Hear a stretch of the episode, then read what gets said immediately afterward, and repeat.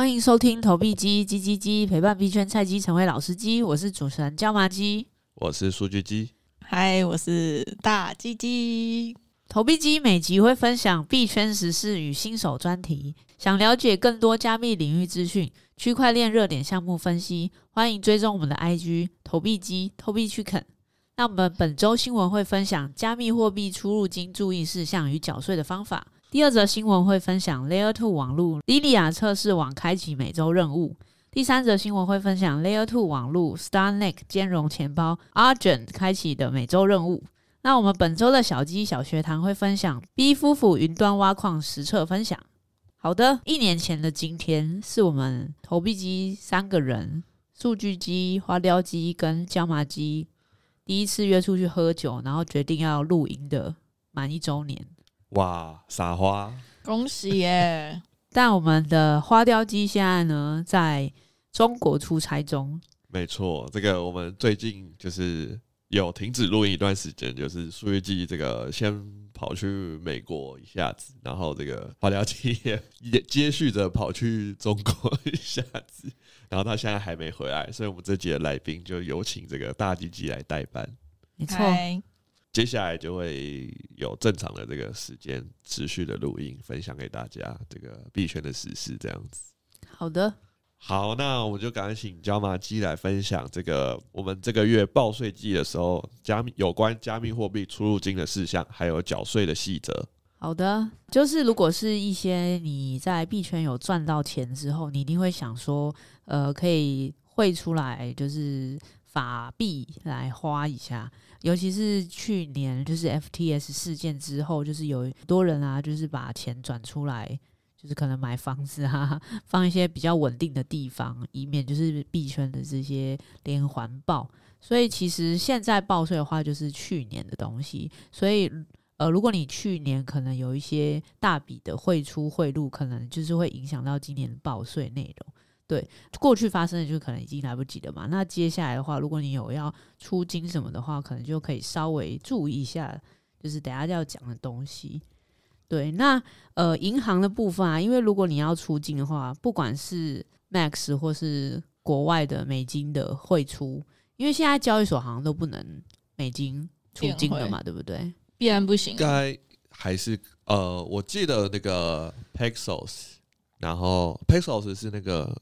一间美元的稳定币公司，然后你可以把钱换成那个 Pesos 的 USD，然后直接从 Pesos 电汇，然后还有那个 Bitfinex，对，然后台湾的话还有 X-Ray 可以美金。哦，对，这个好像是最新的一个出境管道。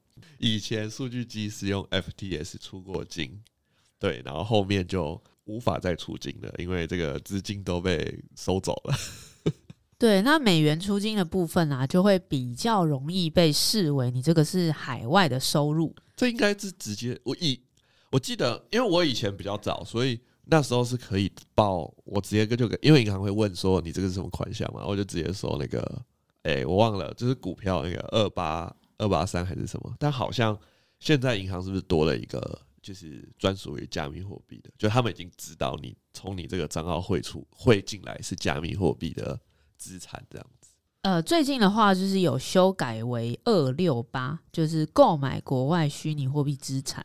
那刚刚数据期说的应该是二九九，其他本国资金流入。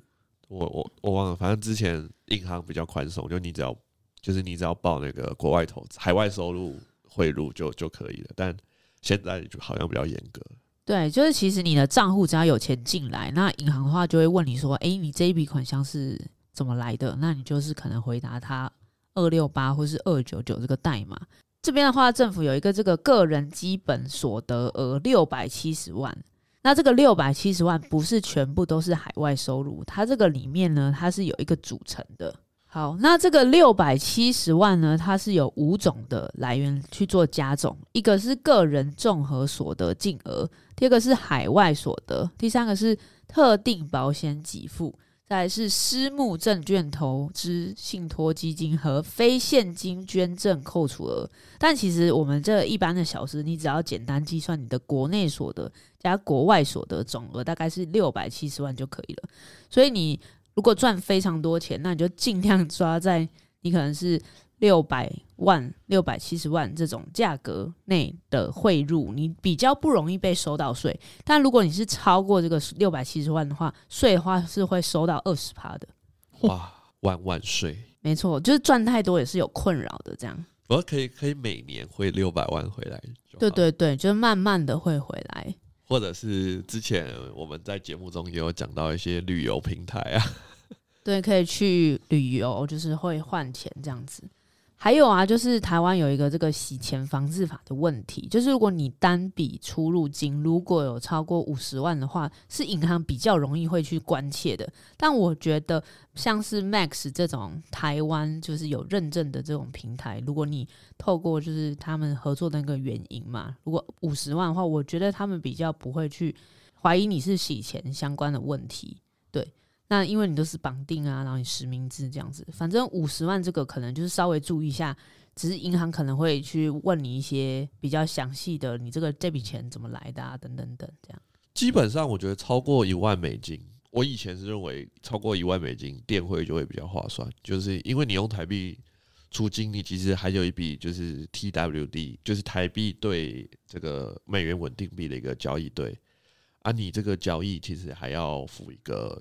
交易所的手续费，但是电汇的话，大概就是看银行。但我之前就是永丰银行是，就是它的银行手续费，反正应该只有二十美金，整整个总体费用就在六百块。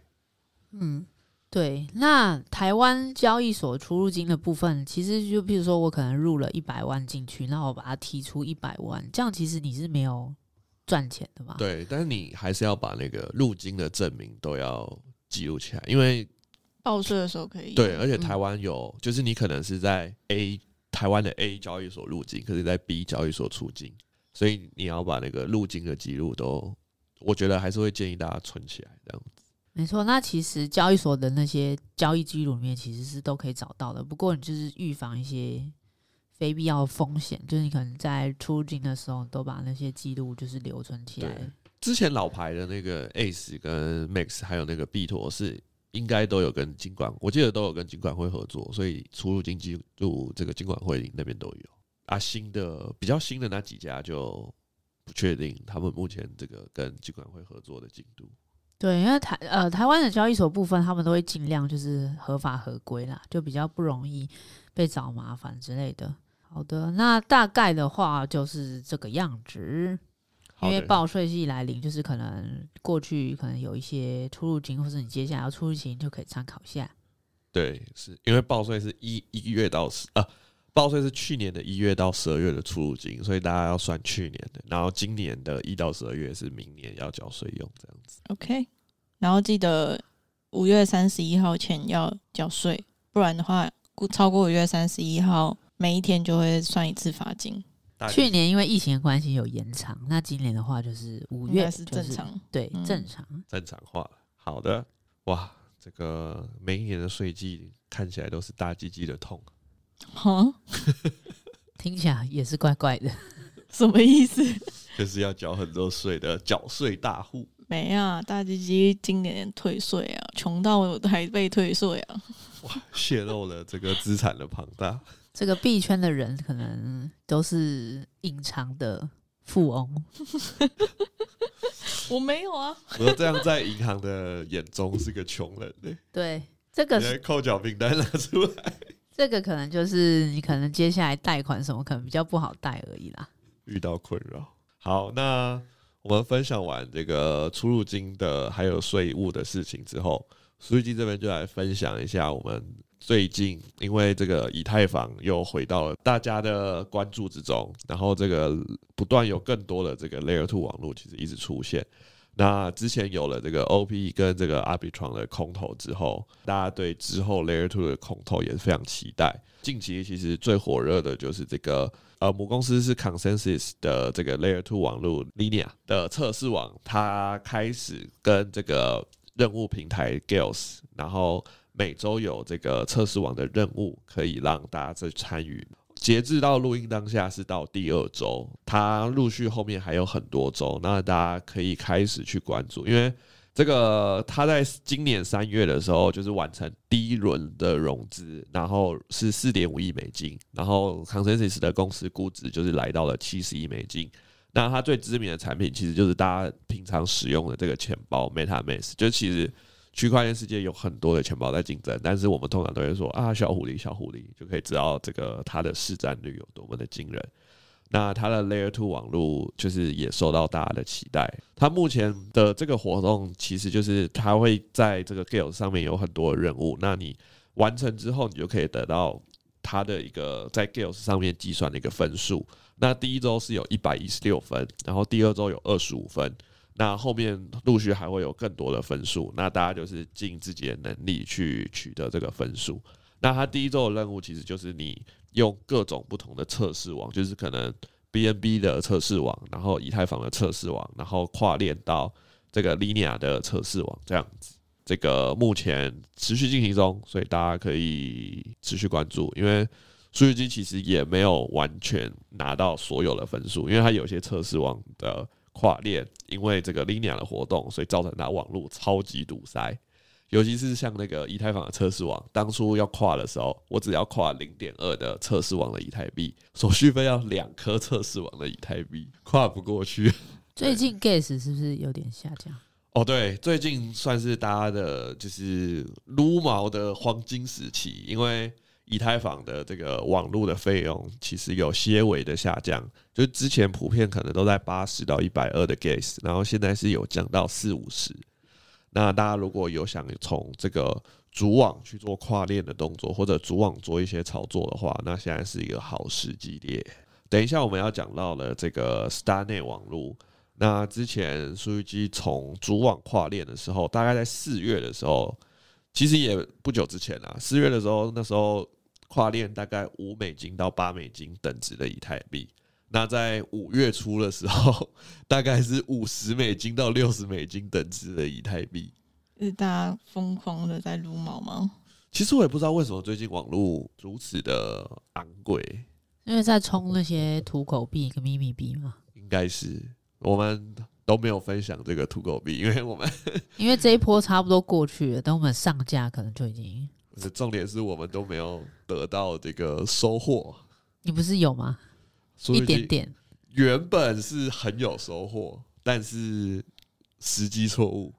对，所以就可以分享一下，就是那时候这个 Pepe 已经就是非常的，就是还没上币安之前，然后数据就是 Pepe 没有跟到，所以后来有关注其他的这个民币，然后就是有看到这个我觉得很特别的，其中一个就是他说他不是一个工程师，然后他一步一步按照我们这个 ChatGPT。用 ChatGPT 写出智能合约，然后写出一个代币的智能合约，然后叫做 Turbo，然后我就觉得哎、非常的有趣。就是第一个，因为其实最近的区块链炒作，就是有跟 AI 有关系的东西，曾经都有一波相当大的一个炒作，所以就觉得哎、很有趣，然后就然后也觉得市值还可以接受，然后加上热度很高，就是在整个 Twitter 跟那个在这个 Dex Screener，就是我们看这个。DeFi 交易量的一个网站上，那它的交易量其实非常高，所以热度很高。然后数据就买入，大概在零点八八八八八三，对。然后那时候时机点非常的好，因为买完过三天就涨十倍，就是买我买完之后，哎，我那时候是在摩塔买的，所以他那时候代表他其实已经有一定的知名度。但我买完之后，他很快的就上这个呃 Bybit，然后 Cook KuCoin，然后还 OK 是没上，对，但是。数据机在买完的一天之后，这个 PayPay 就上了币安，然后数据机就卖太早了，就觉得啊，Pepe 上币安，民营季可能过了，但是数据机没有看这个，算是一个操作失误，没有看这个 Pepe 是什么时候上币安，它其实是还要再等一天还两天才上币安，所以其实。卖的时机点应该是等它等 Pepe 上币安之后，然后大家开始对民营币的热情下降之后再出货，结果太早出货，只赚了五十趴就出货，后面的九点五倍就没赚到。九点五倍真的是欲哭无泪。听起来五十趴已经很多了，结果后面还有九百五十趴吗？是这样算吗？嗯，对，对，然后再来。这个，但是数据机有是没赚哦，因为接下来呢，数据机就觉得非常的不开心，就又在积极寻找民营币，然后后面又看到了一个让数据机有兴趣的，就是这个我们这个俗称的 VC 民营币，这个 Ladies，那个 Ladies 它就是也曾经有被这个我们的币圈超级 KOL Elon Musk 所推文推过，然后也有被我们的目前近期大家。所关注的这个明星 VC 这个 DWF Labs，然后他听说是这个迷因币的庄家，对，所以那时候数据机就在觉得这个币很热门，然后也就拿这个五十趴的获利，然后拿去买入这个 Ladies。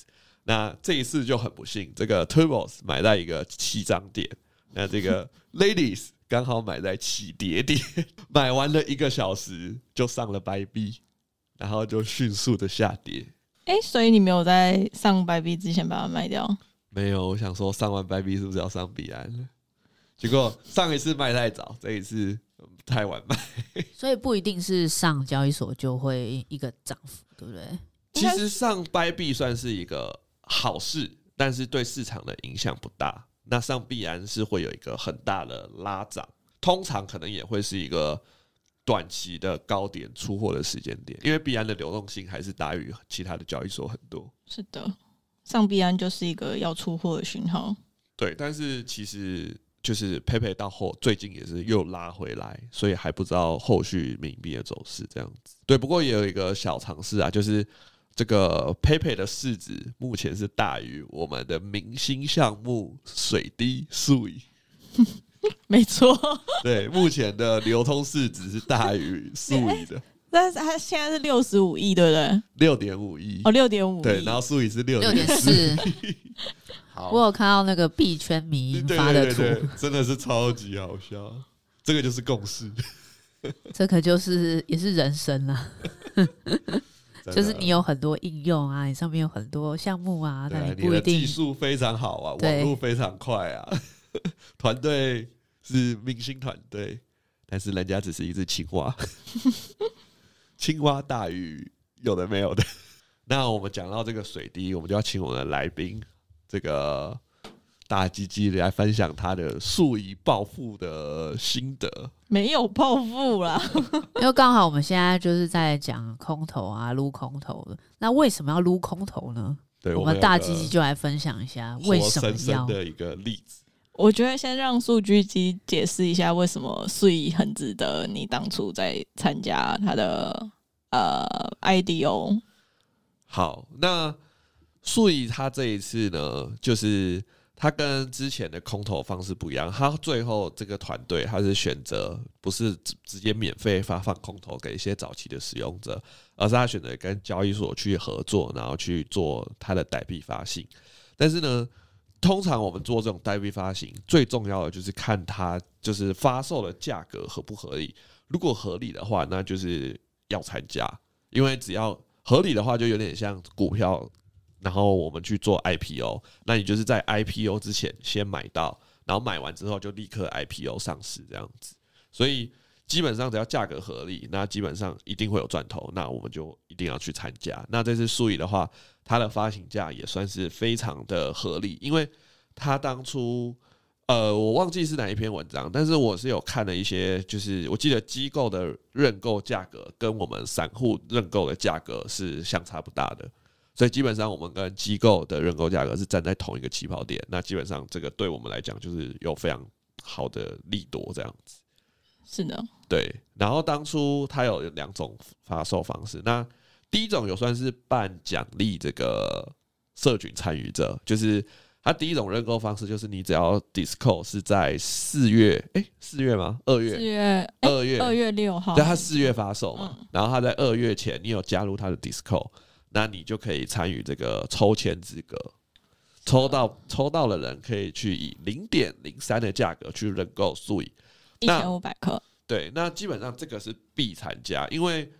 我呃，其实数亿大家可以用简单的估值去对比这个它的算是孪生兄弟，就是 Aptos。那 Aptos 的 FDV 当时是大概落在一百亿美金，那数以它是发售一百亿颗，所以以零点零三价格认购的话，那它的市值就会来到三亿美金。那基本上我们合理估算，它跟 Aptos 对等的话，那基本上就可以得到一个三十三倍的涨幅，所以是算是必参加。我我记得其实中签率应该算颇高，但重点是大家卡在的就是他要在二月二月前加入他们的 DC 的，他大家没有那个号。哎、欸，老实说，就是大鸡鸡也没有，但是大鸡鸡去买，他去 OTC 买号，后后来是 OK 的吗？哎、欸，后来是 OK 的、喔，而且有中，他就只买一个，我只买一个，然后就那一个就中了。这边可能是要分享一下是去哪里拜拜，或是怎么投胎的。他确实是有去那个苏玉去烘 炉烘炉，对对对，综合的那个嘛，是的，是的，是的，大家记得。对，然后要晚上去，为什么？我也不知道哎、欸。大家好像是听说晚上好像是比较旺，还是怎么样？有夜景，I don't know。好，总而言之就是，就大鸡鸡这边刚好就买好，然后就买一个。然后那一号就中了，然后再来接下来就是公售的部分。那公售的部分，因为这次有就是三哎、欸、也是三个交易所，就是 Bybit、OKX 还有 KuCoin 对，然后这 Bybit 没有公售，Bybit 没有吗？对，它都是社群认购，就是零点零三的认购额度。哦，所以只有两个。对，只有 OK 是跟 KuCoin。OK OK 好。那更正一下，就是这两个。然后这两个的话，就是 OKS 的话，它是比较麻烦，就是你要买 OKB。呃，满千的话是二十五千吧，我记得。对。然后二十五千，然后、哦、没有 OK OKS 的没有上限，OKS 没上限。对，就它就是看你持有多少 OKB，因为每我记得四颗 OKB 可以换一个千还多少，反正就是大概一个一个一个这样子的。是的，然后。你看，连大鸡鸡自己都搞不清楚规则。好的，就是，然后但是 KuCoin 的话就是比较简单一点，就是你只要放 U 进去，你就放 U 进去就没事了。但是如果你放呃你买 OKB 的话，你要承受那个 OKB 的，就是到时候那个抽签结果出来它就暴跌，所以你可能要做，可能要做那对冲。呃，基本上就是。数据机这边可以分享一下，如果之后遇到像是这种 OK OKS 的这种认购模式，就是你要去买它的平台币，那通常会有两种方法，一种就是如果这个代币它在交易所或者是甚至其他交易所，它如果有合约，那你就可以做空，那你基本上你就可以去对冲掉它的价格风险，就是买的现货，那你就是用同等的价格，然后瞬间再去做空去。锁定你的价格，那你就不会去承受那个价格风险。嗯、那第二种就是，如果这个币在不管是这一家交易所或其他交易所，它有提供这个借贷的功能，那你就可以拿你的美金直接去借贷这个币。那通常这个美金去借贷的利息，其实年化应不可能不太会超过二十趴，所以也是很划算。一直是借不到一个月，一个非常短期的借币，那你就不用也不用去承担那个价格风险，就只有这个借贷的利息要去支付这样子。基本上这个认购出来，我记得中签率也是非常的高，四五十趴。因为其实这一次，这次呃，Twitter 好像有一波那个 KOL 都被排除，就是还蛮多那种很大的、很大咖的 KOL，他们都放很多钱，比如说放在 KuCoin 都放好几万 U，然后但是他们都没有中。KuCoin 他们本来就不会中，因为 KuCoin 不支持。对，这个这一次呢。台湾人算是很有，就是很呃，算是运气很好，因为呃，KuCoin 它是挡，基本上所有人口多的国家都被挡，就是日本啊、美国、中国都不能注册 KuCoin，所以 KuCoin 的中签率很高。那 OKX 是可以允许中国用户参与，所以 OKX 的中签率就比较低，这样子。哦，好的，对，反正不管怎么样，他这一次其实。我我我觉得是感觉在推特上有一阵的算是一个发的就是因为大家觉得哎、你输赢没有空头，然后就觉得它很不好。但是其实大家用一个简单的估值去计算它的发售价格，其实对散户来讲非常的有利润。所以我觉得相对的很多参与者可能没有详细的去了解到这个。这个非常大的庞大的一个利润存在，所以就是参加的人数可能没有想象中的多，造成这一次的中签率特别高。这样子，谢谢谢谢大家，让我这个散户散户有赚钱。对，因为我觉得好像很谈论的人是不是没有很？先不管这个，我们投币机一周年，我不知道大家有没有想要贡献一下。现在讲话的是没有没有水的人。等一下，我只是客座来宾，那我眼睛一直是看着数据机。哦，OK OK，能不能给点福利？发水吗？发水啊，发钱啊，发礼物啊！我们一周年可以，好，可以，可以。我们再设计一个活动，让在 IG 上面给大家参加。好的，大家敬请期待。为什么要分享过去的空投的，就是怎么拿的啊什么的？因为接下来可能有一些新的项目，可能稍微会有类似的规则，对吧？数据机以你以你这个撸空投多年的经验，也没有过年，但是基本上是。大同小异嘛，对不对？对，尤其是就是最近是一个算是一个，因为普遍撸空投，大家撸空投的最重要的关键就是这个项目方要够有钱，然后才有能力去发够有价值的空投。那刚好这一两年的主网就是不断的有这种 Layer Two 的网络以及这个公链在上市，那这些公链跟这些 Layer Two 跟这些主网，他们的估值啊，普遍都是超过十亿美金，所以才会在近期有这么多的一个所谓的空投给大家，去让大家算是什么财富自由？对，那我参与暴富机会。对，好，那我们讲到这个撸空投，那我们分享还是来请这个大鸡鸡来分享一下，所以他这一次空投，呃，不算是空投，但是变相空投的参与。中最终目前的获利账面上是有多少？好的，那呃，应该是是不是超目前有已经超过了两万美金了？哎、欸，没有超过两万美金，但是有破万破万颗税，然后这破万颗税大概现在如果按账面的现在税的价格是一点二三，就是。我的那个大概账面上就是有五十万台币这样子，听不下去。好的，我们现在听到大鸡鸡这个空投啊，这个撸撸来撸去的这个暴富，那我们再听现在我们可以做什么？好的，那我们再题外话分享一下，就是如果大家有中这个数亿的小鸡们，那现在因为它是分十二个月的锁仓。如果大家想，就是因为之前有一个案例，很经典的案例，就是这个 Flow。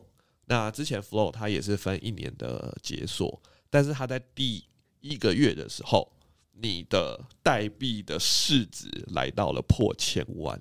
但你这时候其实因为它有上合约，所以你可以用合约来去锁定你的千万利润，因为你觉得它的估值可能不合理，那你就可以使用这个。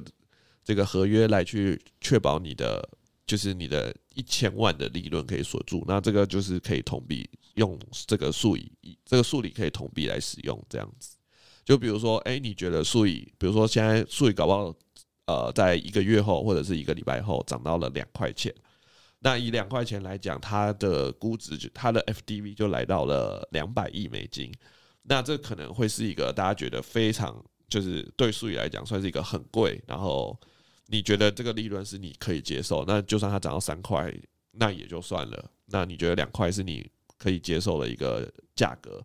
那你未来的十二个月的这个数以代币卖两块，你都觉得非常 OK。那你这时候你就可以就是做空同等的数以数量来去做一个锁定利锁定利润。那以大鸡鸡为例的话，那它这样就可以锁定两万美金，未来十二个月两万美金的利润这样子。好的。就像椒麻鸡讲了，那我们这个数以之后，那下一个目前以估值来讲最大包的，就是我们的这个 StarNet。那 StarNet 的目前最新估值是来到了八十亿美金。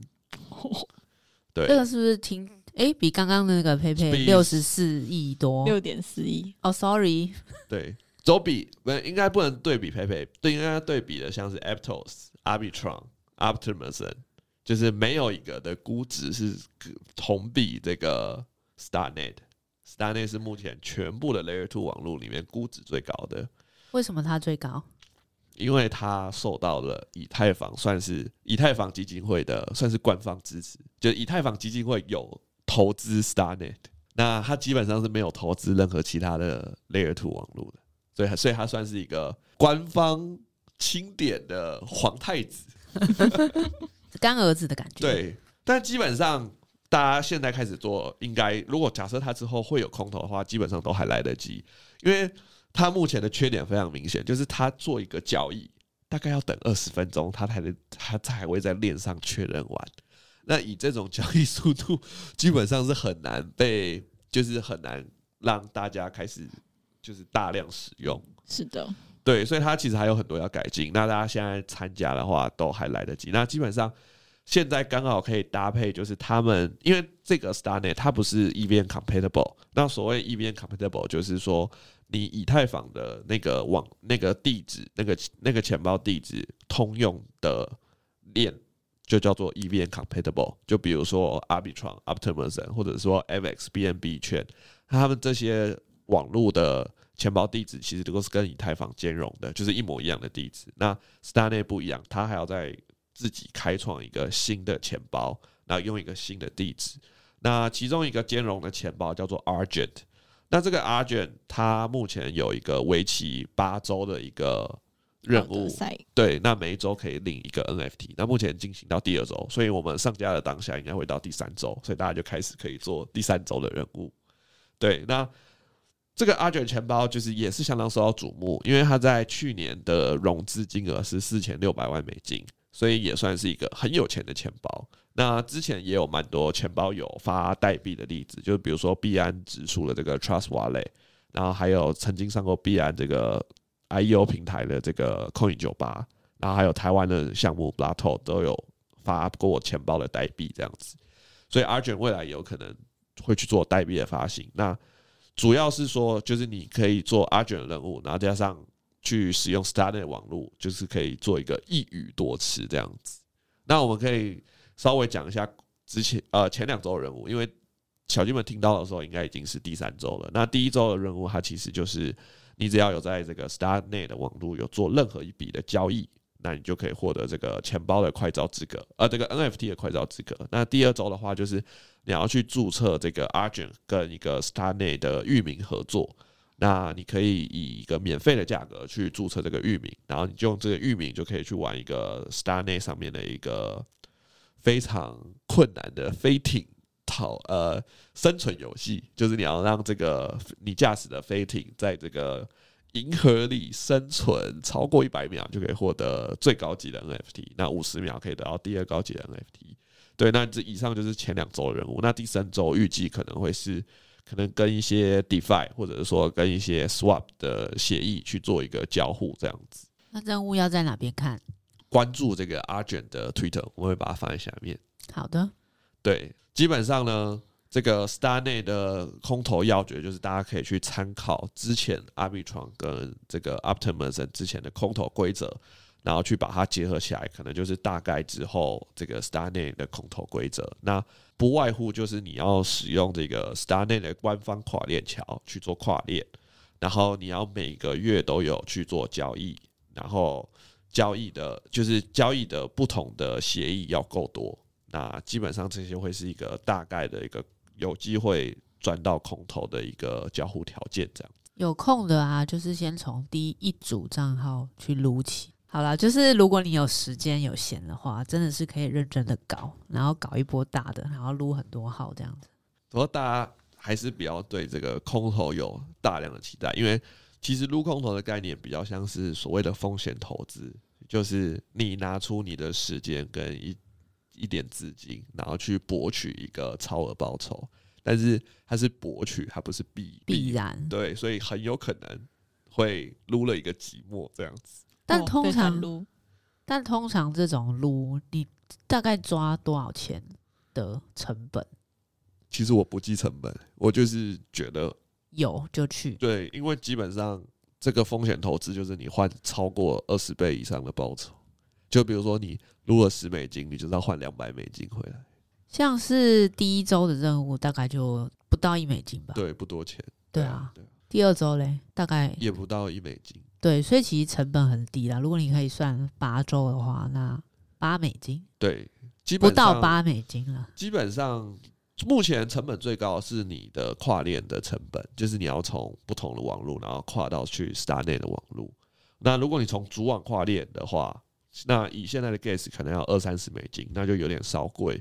那你就可以先走这个侧链的网络，就是目前是有像是 Layer Swap 或者是这个 Orbiter Finance，那他们有可以，你可以直接从 OP 或者是那个 Arbitrum，然后跨链到这个 StarNet。那这个有一个缺点，就是你会没有走到官方的跨链桥，那可能会损失一个空投的条件。这个时候你就可以等到之后。这个 gas 就是主网的网络 gas 费用低了之后，你再去补齐这个条件就可以了。好的，那如果有关于空投怎么撸的相关问题，都可以私讯我们的 IG，我们会回答大家的问题。对，如果真的有敲碗教学的话，那我们就会去做。但如果没人敲碗的话，我先敲可以吗？我们再考虑。我现在先敲，当当当当，请数据集产文。这个好的。没问题，我们再持续讨论。好的，那我们本周的新闻就到这边，那我们就要进入我们的小鸡小学堂。那进入我们的小鸡小学堂，我们本周要介绍的是 B 夫妇云端挖矿，然后我们要分享数据机的实测。好的，那因为近期呢，我们这个。比特币的网络因为这个 BRC 二十的火爆，造成这个矿工费的收入来到了历史新高。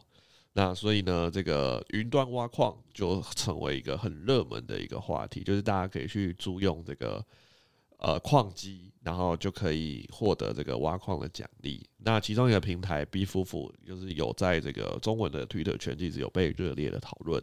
数据机也是有受到了这个风潮影响，那有肉身的去尝试了一下，就赶快把这个肉身尝试的结果来分享给小鸡们。基本上呢，这个 B 夫妇呢，他的介绍就是说，他有受到这个目前世界上最大的这个矿机制造商这个比特大陆给投资。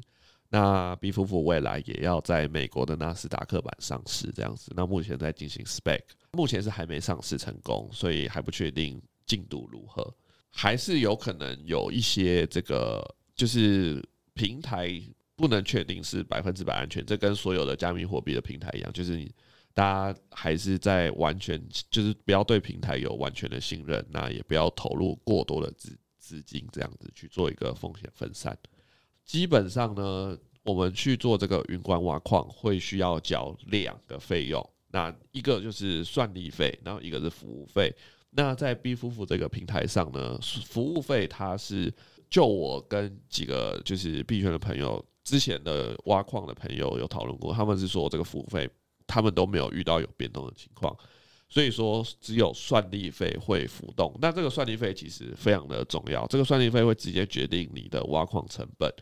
那它的算力费其实会非常频繁的调整，而且就数据去观察，它其实。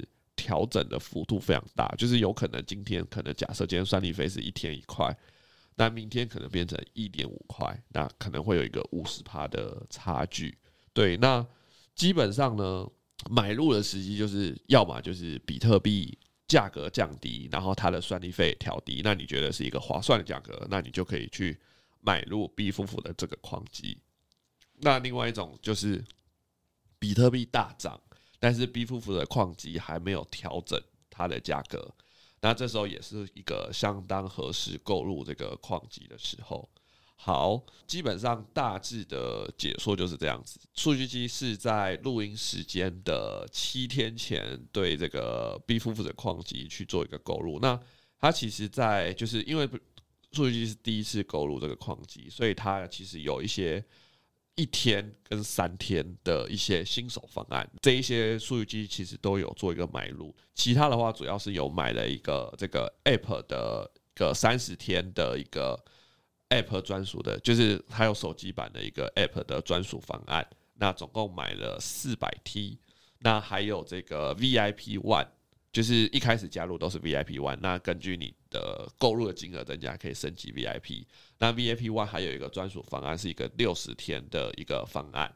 那数据机是购入了两百 T，对，那还有其他四个新手方案，就是有十四天的新手方案，然后三天的新手方案，跟一个 KYC 的一天方案，还有一个 Free Min 的一个一天方案。那这些总共加起来大概是九百 U 左右，八百多到九百 U 左右的成本去做这个挖矿。那目前的绩效来分享给大家。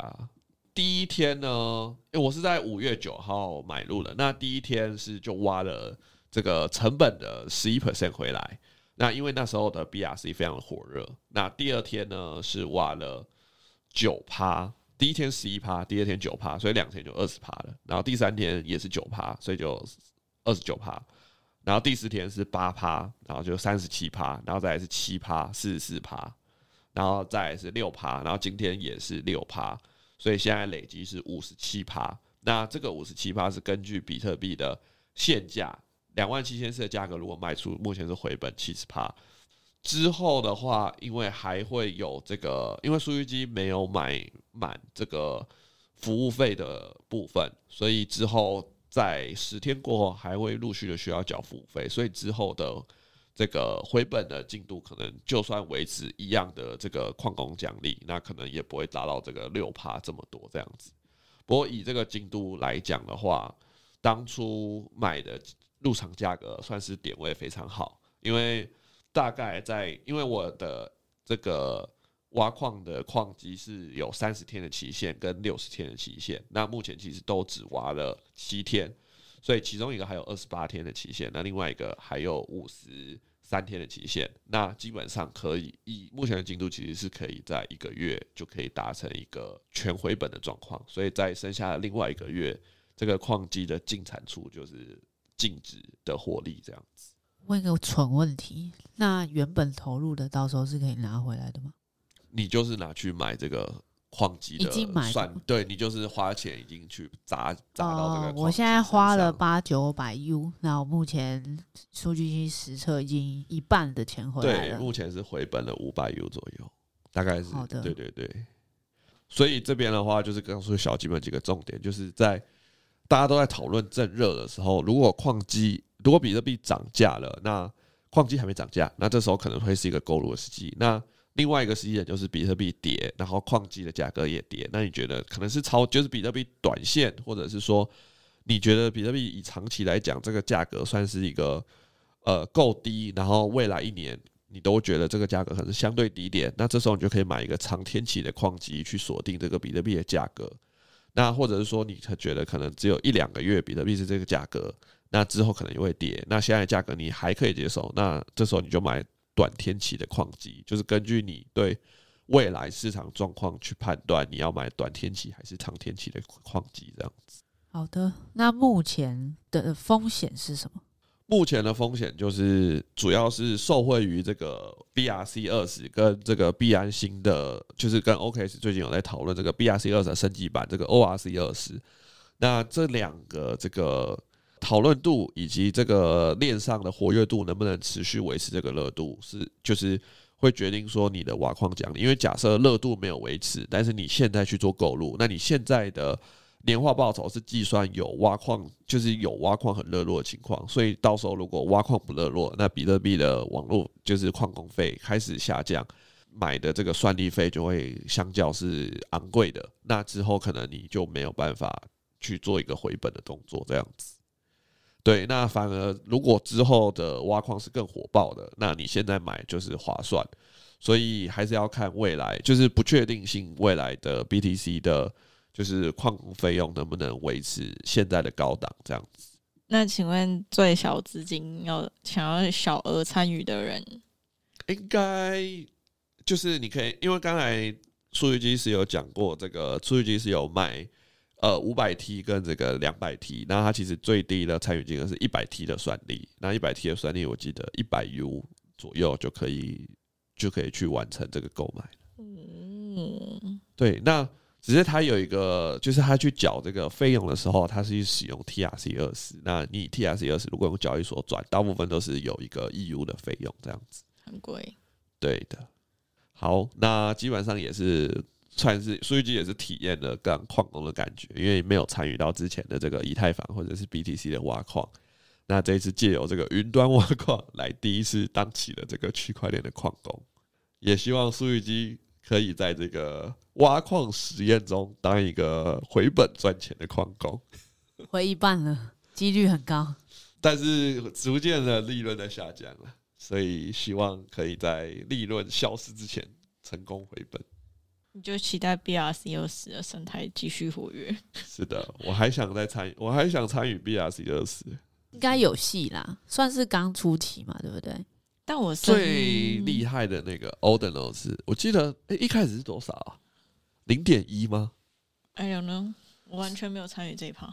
如果是零点一的话，它高点其实三十块，是三百倍的涨幅。Oh my god！但的确，大家都说，就是普通人觉得越难搞的东西，你就越要搞，就越容易赚钱。真的，嗯。等大家觉得不行了，不行了，就算难搞也要进去搞。就搞一个就搞死，对，通常都是这样啦。没错，所以现在我跟大鸡鸡都在观望，所以我们就是赚不到的，可能 maybe 冲就对了，冲就对，冲去当人家的矿是不是？没有，因为整个区块链就是风险投资，真的就是就是拼了，你每一个都拿，就是一个可以归零的资金。他、啊、有一个翻十倍就搞定，有一个翻一百倍就搞定，结果十个都十个都归零，那那个我觉得要检讨了，那个过冲动，对，或是不会不会没有什么敏锐度，对对对，要练一下，这个就要听投币机，投听我们投币机就可以知道要冲什么项目。好的，不然就买零零五零。好的，那我们本周的节目就到这边。喜欢我们的节目，欢迎给我们五星好评，追踪投币机 IG，有任何建议都可以留言给我们。那我们下集见喽，拜拜，拜拜，拜拜。